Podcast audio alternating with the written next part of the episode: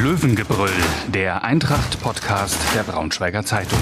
Hintergründe, Analysen und News zu den blau-gelben Fußballern von Eintracht Braunschweig. Hallo Eintracht-Fans. Es ist Heimspielwoche. Die Eintracht trifft am Sonntag auf den SV Sandhausen und das bedeutet, es gibt auch eine neue Folge Löwengebrüll. Mir gegenüber sitzt Daniel Mau und Daniel, ich frage einfach mal zu Beginn im Rückblick auf das vergangene Spiel, war der Punkt in Nürnberg vielleicht sogar zu wenig? Ähm, nein, würde ich nicht sagen, Lars. Also ich glaube, dass, ähm, wenn man auf die Tabelle blickt, klar könnte man so sagen, dass das äh, war ein bisschen wenig. Äh, Sandhausen hat gewonnen, man ist jetzt auf den direkten Abstiegsplatz gerutscht. In der Gesamtsituation muss man aber, glaube ich, sagen, die Eintracht hat ähm, auswärts einen Punkt mitgenommen. Das ist okay. Man hatte natürlich mit dem ersten so ein bisschen auf den ersten Auswärtssieg spekuliert oder auch gehofft. Ähm, das ist verständlich. Irgendwann muss der auch kommen. Äh, in der Gesamtschau ist es ja aber so, dass man jetzt in zwei Spielen vier Punkte geholt hat. Ähm, das ist ähm, eine ordentliche bis gute Ausbeute. Damit ähm, hat man jetzt, sage ich mal, einen guten Start in diese, diese entscheidenden Wochen gelegt. Das war, glaube ich, sehr wichtig. Ähm, Gerade dieser, dieser Sieg gegen Regensburg und dass man dann ähm, auswärts in Nürnberg nachgelegt hat. Das Spiel war nicht schön, aber zumindest ähm, hat man jetzt auch keine schlechte Eintracht-Mannschaft gesehen, wieder sehr stabil. Und von daher glaube ich, dass dieser Punkt schon ähm, viel wert ist. Und ja, man ist jetzt praktisch ähm, ja, im Gleichstand mit Sandhausen. Und von daher, hm, die Verantwortlichen haben es ja auch ein paar Mal, paar Mal gesagt, im Endeffekt so viel an der Situation wäre jetzt auch nicht, hätte sich nicht geändert. Klar, wenn jetzt Sandhausen ähm, verloren hätte und man hätte in Nürnberg gewonnen, dann, dann hätte man vielleicht so ein kleines Polster, aber auch selbst dann wäre dann, die Lage fatal. Ne? Dann wäre ja auch wieder Osnabrück weg. Genau, also von daher denke ich mal, dass das ähm, schon einfach ähm, so für die Gesamtsituation vielleicht sogar besser war, weil man jetzt mehrere Teams ähm, ja, rangezogen hat. Äh, mehrere Teams kämpfen um diese Plätze 14, 15, wenn man vielleicht noch Darmstadt dazu zählt. Die Nürnberger sind auch nicht weggezogen, muss man sagen. Das war ja der, das war für die die große Chance. Die hätten die Braunschweiger, wenn ich jetzt richtig rechne, glaube ich, auf neun Punkte dann sogar äh, distanzieren können. Äh, jetzt sind es sechs, das ist auch ein gutes Stück, aber ähm, natürlich auch noch in Reichweite. Also die, die können sich, glaube ich, noch nicht sicher sein. Und von daher hm, würde ich, würde ich schon sagen, dass der Punkt, Punkt okay ist. Aber es ist natürlich so ein bisschen ein zwiespältiges Gefühl. Ich weiß nicht, wie es dir ging, ähm, wenn dann natürlich Sandhausen 3-0 gewinnt und ähm, an einem wieder vorbeizieht und man ist auf dem vorletzten Tabellenplatz. Naja, im Vergleich zum Spieltag davor hat es weniger Spaß gemacht. Sowohl das Eintracht-Spiel als auch die Ergebnisse der anderen. Das, das muss man echt sagen. Ich fand, ähm, da haben zwei Mannschaften gegeneinander gespielt, die, die keinen Fehler machen wollten, die, die sehr wenig auch gewagt haben. Ähm, insofern war es dann halt auch irgendwie ein, eigentlich ein, ein Scheißspiel. So, man, Scheißspiel? Ja, also harte, harte. Naja, man, man könnte natürlich sagen, dass das war ein Spiel für Taktikliebhaber, aber ich glaube, da würde sich jeder Taktikliebhaber gegen wehren das stimmt vielleicht. Also, ja, ich, ich gebe dir recht, also es war jetzt nicht schön anzuschauen. Ne? Ähm, Peter Vollmann hat es, glaube ich, auch ein bisschen auf den katastrophalen, katastrophalen Rasen geschoben. Jetzt will ich jetzt, weiß ich gar nicht, konnte ich vom Fernsehen aus jetzt nicht so sehen. Also, das ist dann vielleicht auch zu viel verlangt. Ähm, aber klar, sie, normal sind ja auch diese Spiele so. Im Abstiegskampf, da, da geht's jetzt, wird jetzt kein Schönheit, da geht es jetzt nicht um den Schönheitspreis, sondern ähm, da geht es um Ergebnisse und von daher äh, dementsprechend war auch so ein bisschen das Spiel geschehen. Aber ich glaube, das wissen die Bayer Eintracht auch schon, dass das jetzt nicht das Gelbe vom Ei war. Ja, insofern aber auch wieder bitter, dass sich Dominik Widra die fünfte gelbe Karte abgeholt hat. Ich fand es ziemlich kleinlich vom Schiedsrichter Marco Fritz. Es war sehr, sehr früh, klar, er, er hakt ein. Ähm, aber jetzt ist Daniel Meyer ja eben wieder gezwungen, seine Mannschaft umzubauen im zentralen Mittelfeld, ähm, nachdem er nach sehr, sehr vielen Wochen das endlich mal hingekriegt hat, dass, dass alle spielfähig waren, dass auch alle spielberechtigt waren. Jetzt steht er wieder vor der Situation, dass er umstellen muss. Naja, ich denke mal, die, die Situation war ja so ein bisschen zu erwarten. Also ähm, es sind ja einige Spieler äh, bei der Eintracht so ein bisschen mit der vierten gelben Karte. Wiebe und Otto, glaube genau, ich. Genau, Wiebe und Otto äh, sind es äh, auf jeden Fall noch wieder. War es jetzt halt, ähm, also dass da jetzt einer, ähm, ja, dass es einen erwischt, war, glaube ich, irgendwie so ein bisschen abzusehen. Äh, damit musste man jetzt mal rechnen. Äh, Wüder hatte sich ja eigentlich schon mal vorher schon seine fünfte Gelbe abgeholt, hat dann noch eine draufgepackt im gleichen Spiel, war dann, war dann gelb-rot gesperrt. So. Also von daher ähm, ähm, ist das jetzt keine so große Überraschung. Trotzdem gebe ich dir recht, ist natürlich jetzt ähm, ein bisschen schade, weil man so zwei Spiele lang schon eine stabile Formation gefunden hat, ähm, die auch einigermaßen ganz gut funktioniert hat. Und äh, von daher muss er jetzt umbauen. Ich bin gespannt. Äh, ich habe einen Favoriten, ich weiß ja nicht, wen du siehst. Als Ersatz für Dominik Wydra. Leg du erstmal vor, ich gucke dann, ob ich mich dem anschließe. Na, ich glaube, dein Favorit ist Kammerbauer.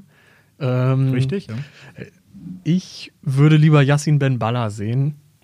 Ähm, ich finde, der hat eine, eine, stärkere Balleroberung, gibt natürlich auch viele Bälle wieder her, aber ich habe so das Gefühl, dass er aktuell ähm, bei Daniel Meyer irgendwie nicht so äh, hoch in der Gunst zu stehen scheint. Ähm, ja, das kann sein. Also zumindest hat man ähm, das Gefühl, oder glaube ich zumindest, dass das Kammerbauer zumindest die größeren Chancen hat, Wydra zu ersetzen. Ich glaube, dass das noch nicht ausgemacht ist. Man kann ja vielleicht auch ein bisschen taktisch was machen, wobei ich schon denke, dass Daniel Meyer relativ viel ja, ähnlich lassen wird. Also er wird jetzt nicht viel experimentieren, gerade in diesen Phasen. Er ist ja war ja gerade die Ansage, dass man jetzt so eine Formation gefunden hat, die stabil ist, dass man so ein bisschen auf Erfahrungswerte zurückgreifen kann, dass man, dass man nicht immer ähm, hin und her switcht zwischen den Systemen, ähm, dass man beim Personal ähm, eine gewisse Kontinuität hat. Und ich glaube schon, dass er deswegen außer Wydra ähm, zu ersetzen jetzt auch nicht so viel ändern wird. Und dann ist Patrick Kammerbauer natürlich ähm, mit Ben Baller, gebe ich dir recht, einer oder der erste Kandidat ähm, oder die beiden ersten Kandidaten. Und ich glaube, er hat äh, in der internen Kunst bei Daniel Meyer so ein bisschen die Nase vorne. Bringt, hat auch mehr Erfahrung auf dem Niveau. Ich weiß nicht, ähm, was, was, was du meinst, was für, für Ben Baller sprechen könnte. Ja, ich glaube, auch so ein bisschen das Tempo, ähm, laufstark sind sie beide. Ähm, einen guten Schuss aus der zweiten Reihe hat keiner von beiden. Ähm, ja, ist eine sehr, sehr knappe Entscheidung dann, glaube ich, für, für den Trainer.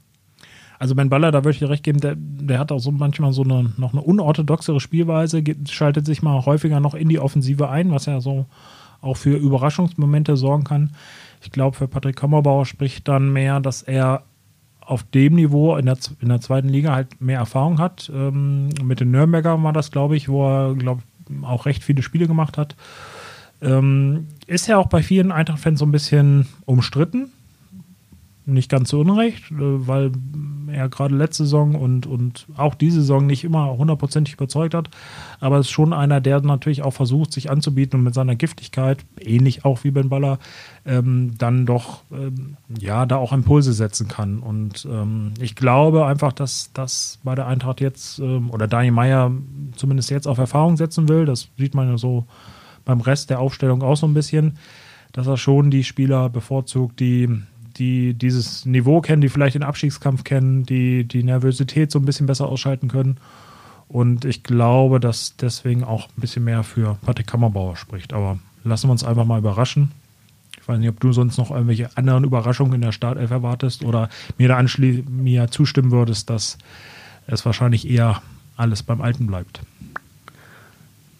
Eigentlich nicht. Also die Abwehr steht jetzt endlich seit, seit ein paar Wochen, was Behrendt und Diakite da zusammen abliefern, das, ähm, das hat dann schon ordentliche Zweitliga-Qualität. Ähm, was halt jetzt wieder abging, war, war die Torgefahr oder auch das, das Nutzen der eigenen Torchancen. G mit seinen beiden Aktionen zu Beginn.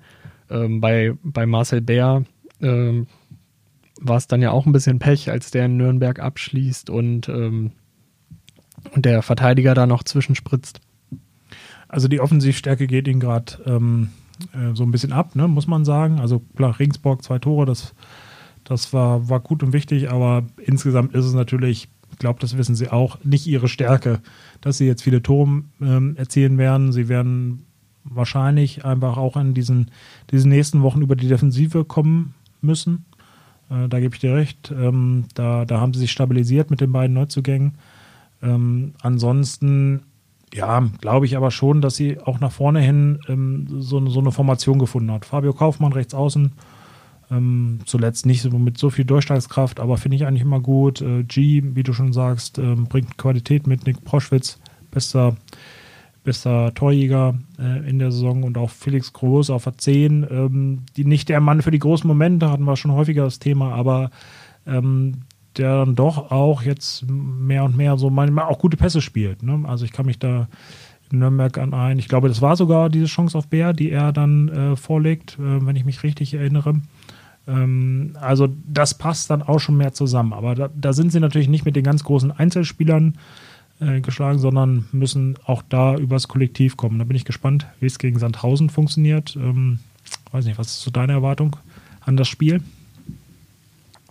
Ja, gerade mit dem, mit dem Blick auf die, die anderen Gegner oder die anderen Konkurrenten im Abstiegskampf muss man ja sagen, dass die relativ häufig ihre Tore machen, aber dann sich auch aktuell noch mehr fangen. Also Sandhausen hat jetzt gut durch ein bisschen Mithilfe von Osnabrück am Wochenende relativ gut getroffen.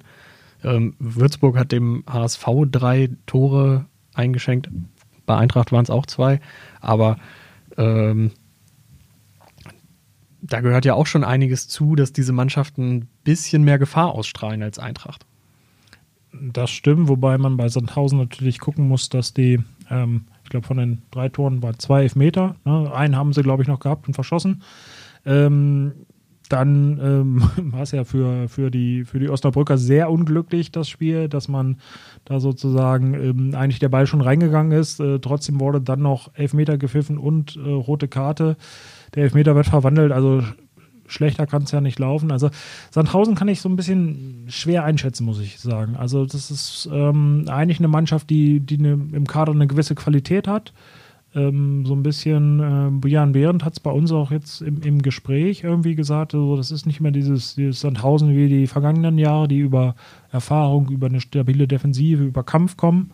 Ähm, jetzt haben sie vielleicht einen anderen Fokus gesetzt und ähm, so ein bisschen die DNA leicht verwischt. Ähm, ich weiß nicht, ich glaube, die Eintracht hat ganz gute Chancen ähm, am Sonntag.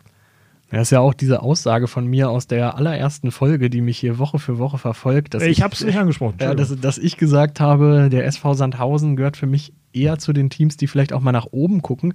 Und ich, äh, und ich glaube auch, und ich habe auch so aus dem, dem Umfeld oder aus von, wie man immer so schön sagt, Kennern der Szene gehört, dass das Ziel da durchaus war, ähm, oben anzugreifen.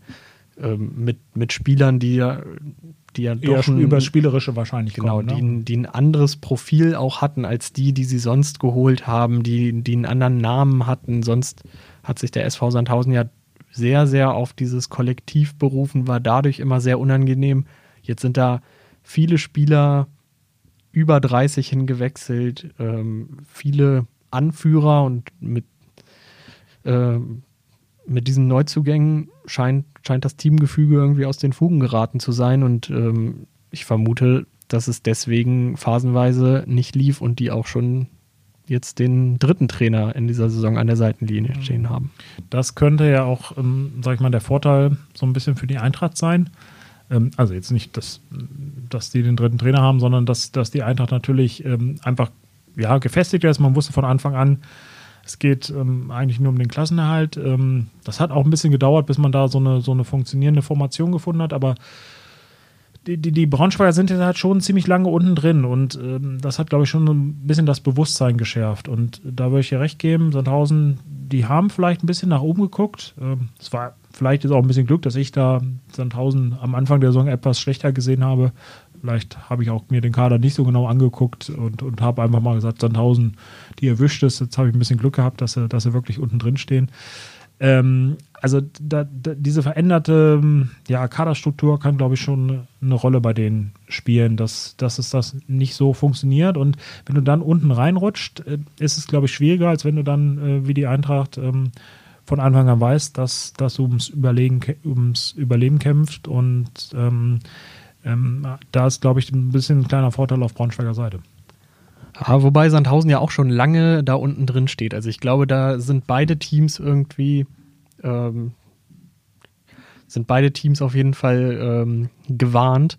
Ähm, da sehe ich den, das viel, viel größere Problem beim VfL Osnabrück. Die haben ähm, eine super Hinrunde gespielt, sind super gestartet und haben jetzt neun das, Spiele, das neun Spiele, neun Spiele verloren. Ähm, neun Spiele in Folge nicht gewonnen, auf jeden Fall. Und ähm, wenn jetzt der Trainerwechsel, heute wurde Markus Feldhoff vorgestellt als neuer Trainer, wenn der nicht zündet, dann rauschen die ab. Und das ist natürlich für die Eintracht auch nochmal eine große Chance, dass sie ein Team hinter sich lassen können, neben Würzburg, die man einfach hinter sich lassen muss, weil wenn man das nicht schafft, dann hat man es auch nicht verdient, diese Klasse zu halten. Zu deiner Ehrenrettung muss ich ja sagen, dass du, glaube ich, Osnabrück als äh, einer der Konkurrenten der Eintracht um den Klassenerhalt, also schon in der Abschiedskampf, ähm, glaube ich, getippt hast. Ne? Also von daher auch da, Chapeau, lag es ja nicht ganz falsch. Und ich glaube, da habe ich bei Osnabrück, äh, war ich gar nicht so dabei, habe ich, glaube ich, noch am Anfang gedacht, naja, die sind ja ganz gut gestartet, das könnte ja eine gute Saison werden, da habe ich mich dann ein bisschen getäuscht. Also von daher ausgeglichen, würde ich sagen. Ähm, vielleicht mal zur, zur Lage der Eintracht so ähm, abseits des Platzes. Es gab ähm, in der vorletzten Woche gab es einen Schrieb der der Ultras an die Vereinsführung, an die Fans, an die Sponsoren der Eintracht, der ganz schön für Wirbel gesorgt hat.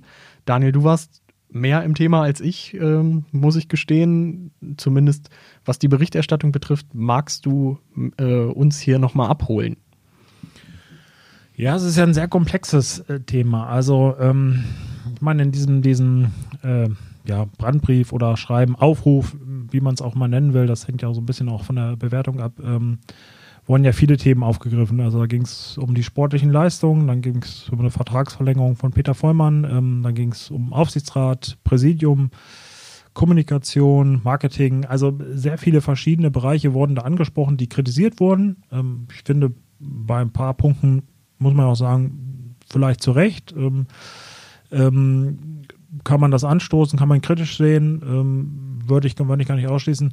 In der Summe und so, wie es dann, ähm, ja, auch zu welchem Zeitpunkt es kam, fand ich es unpassend und ähm, ja, hat auf jeden Fall der Eintrag, glaube ich, auch nicht weiter oder hilft der Eintrag nicht weiter. Also das, das war so eine Auflistung von äh, im Endeffekt so vielen, ja, Defiziten oder vermeintlichen Defiziten, äh, wo man dann das Gefühl hat, ja gut, das ist ja im Endeffekt alles, alles schlecht. Ähm, und ich glaube, so kann man es dann auch nicht sagen. Ähm, man muss sehen, wo die Eintracht herkommt. Das ist jetzt die letzten zwei, drei Jahre schwierig gewesen. Da gab es ja auch bei den im Vorfeld ähm, zwischen Ultras, Verein, ähm, Fanabteilung auch, muss man sagen. Ähm, die hat sich auch gegründet sozusagen ähm, als Reaktion auf ein paar Defizite, auf ein paar Schwächen, die es in den, in den vergangenen Jahren gab. Ähm, die kritisieren meiner Meinung nach durchaus auch viele Sachen zurecht, aber äh, man muss es natürlich dann auch in eine vernünftige Form bringen. Und ich glaube, das war hier nicht der Fall. Ähm, ja, und so ein paar Sachen muss man kritisch. Also ein Beispiel, ähm, ja, Peter Vollmann wird von vielen Seiten kritisch gesehen. Ähm, wenn man guckt, er, er kam vor, vor anderthalb Jahren ähm, im Sommer 2019, glaube ich, ne, wenn ich jetzt richtig rechne, genau. Ähm, da war die Eintracht äh, zuvor fast abgestiegen in die vierte Liga. Jetzt ist man in der zweiten Liga. Klar, es läuft nicht alles gut, aber die Ausgangslage ist jetzt auch nicht so schlecht. Von daher ähm, kann der Manager auch nicht so viel falsch gemacht haben, wenn er jetzt nicht irgendwie 10 Millionen ausgegeben hat. Ähm, davon ist mir zumindest nichts bekannt. Ähm, also er hat ja, glaube ich, auch hier schon mit einem ähm, ja doch geringen Budget versucht zu hantieren. Von daher kann ich, ähm, sage ich mal, die Kritik an sich ist, glaube ich, okay. Also an Kritik kann man natürlich auch an ihm äußern. Ähm, auch wir tun das ja auch. Aber ähm, in der Härte finde ich sie ein bisschen überzogen. Und da haben sie meiner Meinung nach ein bisschen übers Ziel hinausgeschossen. Ähm, ich weiß nicht, wie du es beurteilst. Ja, du hast ja gesagt, das Thema kam, kam zur Unzeit. Ähm, ich bezweifle irgendwie, dass es für sowas einen richtigen Zeitpunkt gibt. Also die, äh, die Ultras werden sich schon ihre Gedanken gemacht haben, dass sie damit ein bisschen was lostreten.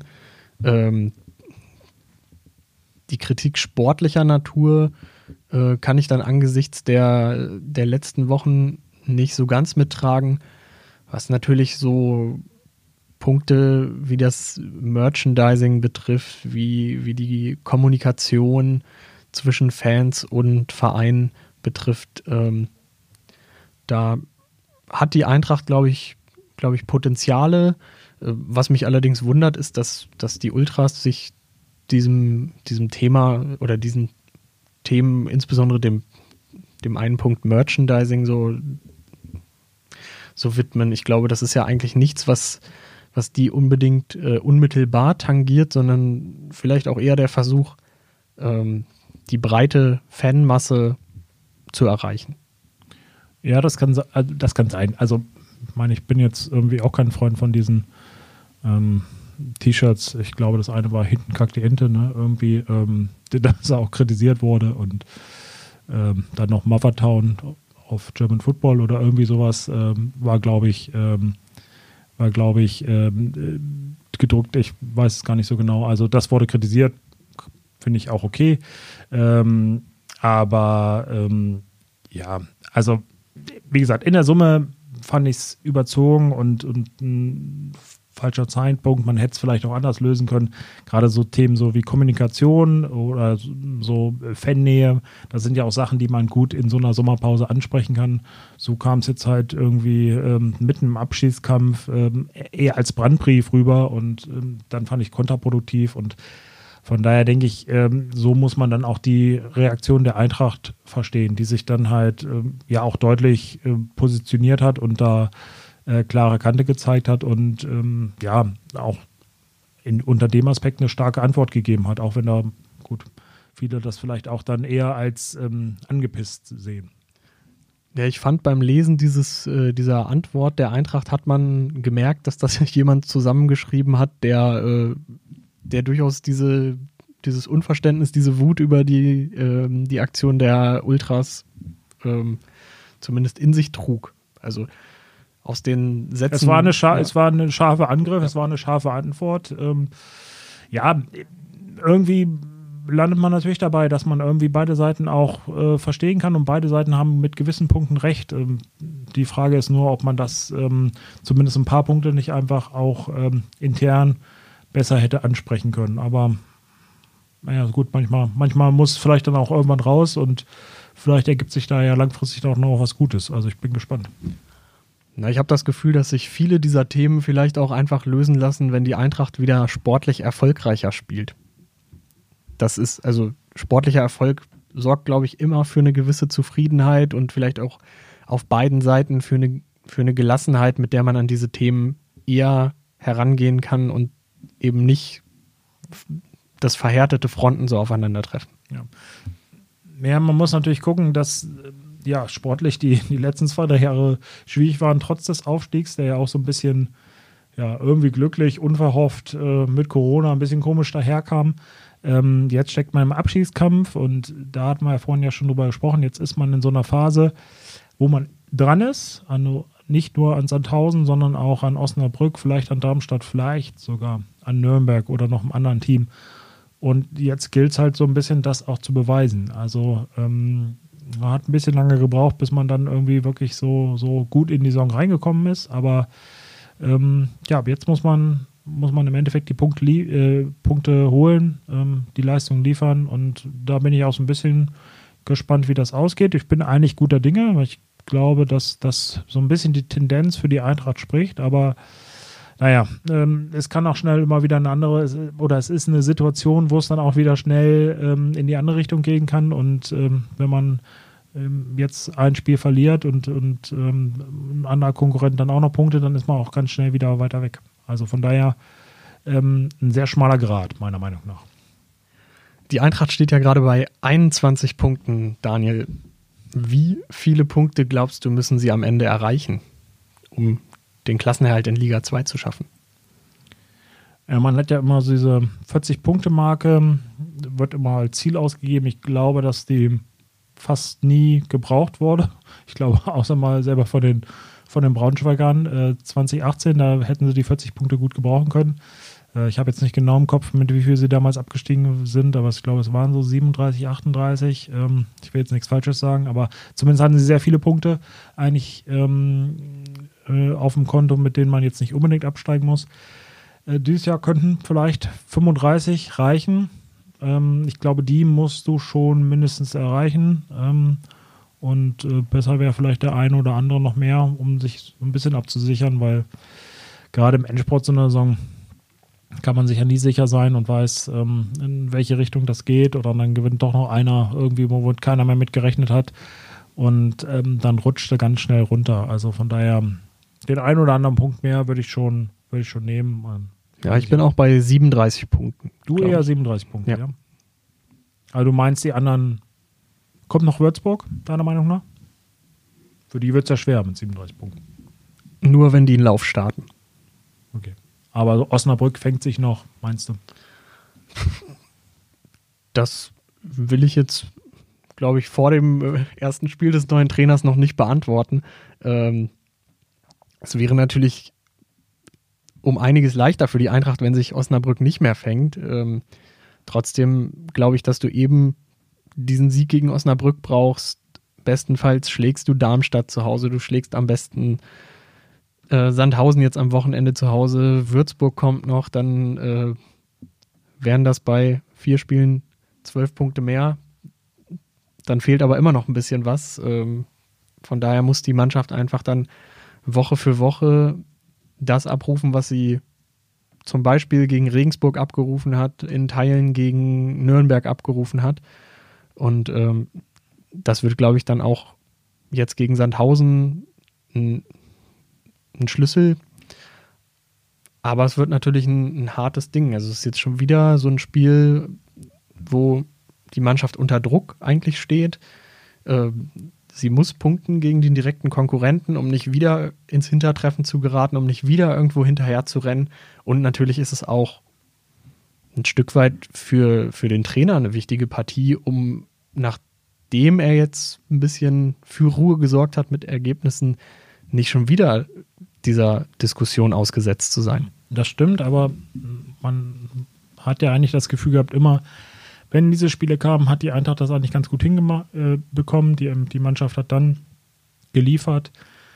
Ja, also ich, ich glaube schon, dass, dass ähm, das Team und Daniel Meyer da ähm, so ein bisschen ja, die Erfahrung jetzt einfach haben, dass sie diese Situation durchstehen können und dass ihnen das ähm, am Sonntag auch Ruhe geben wird, die, glaube ich, nötig ist und äh, das nötige Selbstvertrauen. Von daher bin ich optimistisch und ja, ich würde mal fast sagen, es wird ein ähnliches Spiel wahrscheinlich wie gegen Nürnberg äh, oder auch Regensburg, äh, wo was er am Anfang auch äh, so in eine andere Richtung hätte ausschlagen können. Gerade erste Halbzeit, wenn man mal an die Chancen der Regensburger zu, zurückdenkt. Ähm, von daher denke ich, ähm, wird, wird auch nicht der größte spielerische Schmaus werden, aber am Ende steht ein 2-1-Sieg der Eintracht. Ich weiß nicht, was ist dein Tipp? Ja, ich habe gesehen, einer der zahlreichen Sandhäuser Stürmer, äh, Patrick Schmidt, der ja im Sommer auch hier so ein bisschen im Gespräch war. Mal war, Kandidat, genau. War ja. mal Kandidat, äh, hat sich jetzt verletzt, Mittelfußbruch, fällt also in Braunschweig aus. Der war die letzten Wochen, auch wenn er oft von der Bank gekommen ist, nicht so ganz schlecht drauf. Trotzdem haben die da vorne noch Kevin Behrens drin, die haben Keita Ruel im Kader. Äh, Julius Biada ist nicht mehr, hat glaube ich nicht mehr so genau, häufig gespielt. Der ne? war zuletzt so. auch verletzt, hat jetzt gegen Osnabrück wieder auf der Bank gesessen. Mhm. Alexander ähm, Esswein. Alexander ähm. Esswein, Diekmeyer, Contento, also das ist schon eine hohe individuelle Qualität, äh, die man davor findet. Ähm, nichtsdestotrotz glaube ich, dass die Eintracht das wuppt und knapp mit 1 zu 0 gewinnt. Dann sind wir zumindest auf ähnlicher Wellenlänge. genau. Okay, dann sind wir ja am Ende. Euch viel Spaß beim Spiel und bis zum nächsten Mal beim Löwengebrüll. Mehr Podcasts unserer Redaktion finden Sie unter braunschweiger-zeitung.de slash podcast.